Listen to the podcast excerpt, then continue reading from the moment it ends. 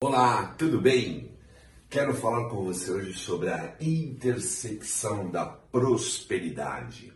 Precisamos, para alcançar a prosperidade na nossa vida, seja lá o que ela for para você, tenho certeza que tem a ver com a intersecção, a junção da nossa dimensão ética, do nosso caráter, baseados nos nossos princípios e valores e conduta com as nossas competências.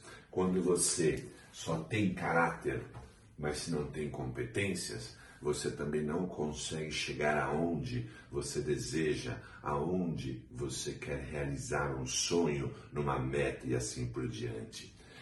Pelo contrário, se você tem competências, mas não tem caráter, você pode até conseguir resultados, mas eles não serão sustentáveis.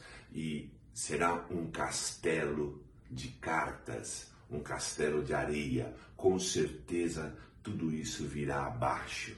Então, tenha caráter e tenha competências. Esta é a área da prosperidade, ok? Aqui você terá o sucesso, a paz, a alegria, uma série de coisas que você busca, sempre com foco no positivo. É isso aí. Até a próxima.